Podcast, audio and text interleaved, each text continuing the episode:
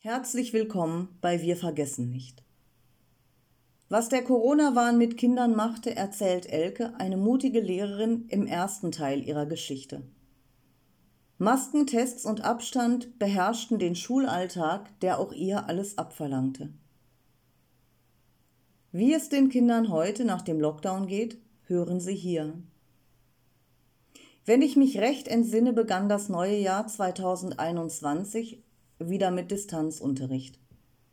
Bis dato hatte ich ein Maskenattest, das auch anerkannt wurde, trotzdem wiesen mich einige Kollegen darauf hin, dass ich doch das Maskentragen üben sollte, da es ja nicht sein könne, dass ich ohne Maske in die Schule käme. Das war im Februar vorbei, denn mit meinem Attest bekam ich ab sofort ein Betretungsverbot für die gesamte Schule. Für mich war es ein zweischneidiges Schwert. Auf der einen Seite wurde ich dadurch nicht gezwungen, Kinder zu quälen, auf der anderen Seite konnte ich auch kein Kind beschützen. Aber dies war mir wohl ohnehin nicht möglich. Dann gingen die Tests los. Wir Lehrer dürfen Kindern noch nicht einmal ein Pflaster aufkleben, aber zu überwachen, wie Kinder sich chemische Stoffe in die Nase einführen, das war kein Problem. Kinder mit positivem Test wurden durch den Klassenlehrer isoliert, so lange bis die Eltern sie abholten. Verängstigt und wie Aussätzige behandelt zu werden, war plötzlich das Selbstverständlichste auf der Welt. Was diese menschenverachtenden Maßnahmen mit den Kinderseelen anrichteten, ist nicht auszudenken. Drei Wochen vor den Sommerferien 2021 galt ich trotz Attest wieder als voll arbeitsfähig. Lehrerin zu sein ist für mich mehr als ein Job, es ist meine Berufung. Diese konnte ich dann auch endlich wieder wahrnehmen und habe gerne weiter unterrichtet. Viele Kinder hatten sich zwangsweise an die Masken gewöhnt, aber auch da gab es nur Klassenlehrerunterricht.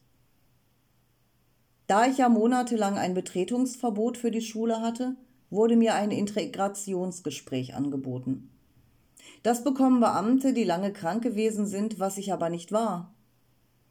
Mir wurden dann die üblichen Begriffe Rechts, Nazi, Schwurbler etc. an den Kopf geworfen, weil ich ein einziges Mal das WEF ansprach.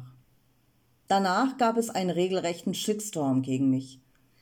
Mein Chef erklärte mir dann, dass ich wegen meines Maskenattests die ersten zwei Wochen nach den Sommerferien nicht arbeiten dürfte. Trotzdem bekam ich einen ganz normalen Stundenplan mit Klassen, die ich gar nicht kannte. Also musste ich mich blind vorbereiten. Dann hieß es, oh, die Inzidenzzahl ist so hoch, wir wissen gar nicht, wann du überhaupt ohne Maske wieder arbeiten kannst. Daraufhin suchte ich mir einen Psychiater, weil das echt nicht mehr auszuhalten war. Plötzlich galt ich dann doch wieder als voll arbeitsfähig. Da war ich aber schon so mit den Nerven am Ende, dass ich mich krank meldete. Mit dem Einverständnis der Schulleitung, weil ja keiner wissen konnte, wann ich wieder arbeiten darf und wann nicht. Ich war dann sage und schreibe ein Jahr krankgeschrieben, wegen nichts. Ich bin dafür sehr dankbar, weil ich so keine Kinder quälen musste, denn das brachte ich einfach nicht übers Herz. Wie es den Kindern in dieser Zeit ging, weiß ich nicht, aber ich sehe, was jetzt an den Schulen los ist. Die Klassen sind lauter, der Umgang ist ein anderer. Eltern sehen nur ihr eigenes Kind, Lehrer beschweren sich über das Verhalten der Kinder, die kein vernünftiges Sozialverhalten an den Tag legen. Oh, welch ein Wunder! Die Selbstreflexion der meisten Kollegen ist gleich null. Die jetzigen Viertklässler wurden in ihrem ersten Schuljahr in den Lockdown geschickt. Die Einschulungsfeiern der jetzigen Zweit- und Drittklässler waren gruselig. Maskenpflicht, keine Aufführungen und nur die Eltern durften kommen. Im letzten Schuljahr, seit Sommer 2021, mussten sich die Kinder ständig testen und den ganzen Tag lang Maske tragen. Bis heute haben wir noch Kinder, die mit Maske in die Schule kommen.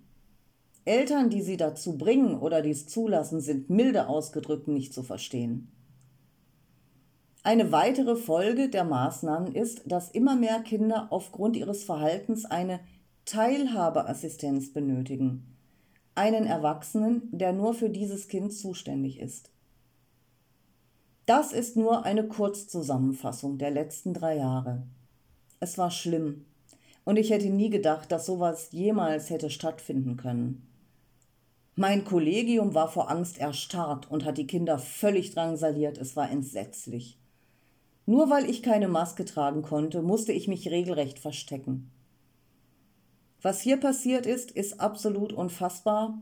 Studierte Menschen sind nicht mehr in der Lage zu differenzieren und beschweren sich heute über Kinder, die nicht mehr in der Lage sind, sozial zu handeln, weil sie während des Lockdowns isoliert wurden und ein normales Schulleben erst gar nicht kennenlernten.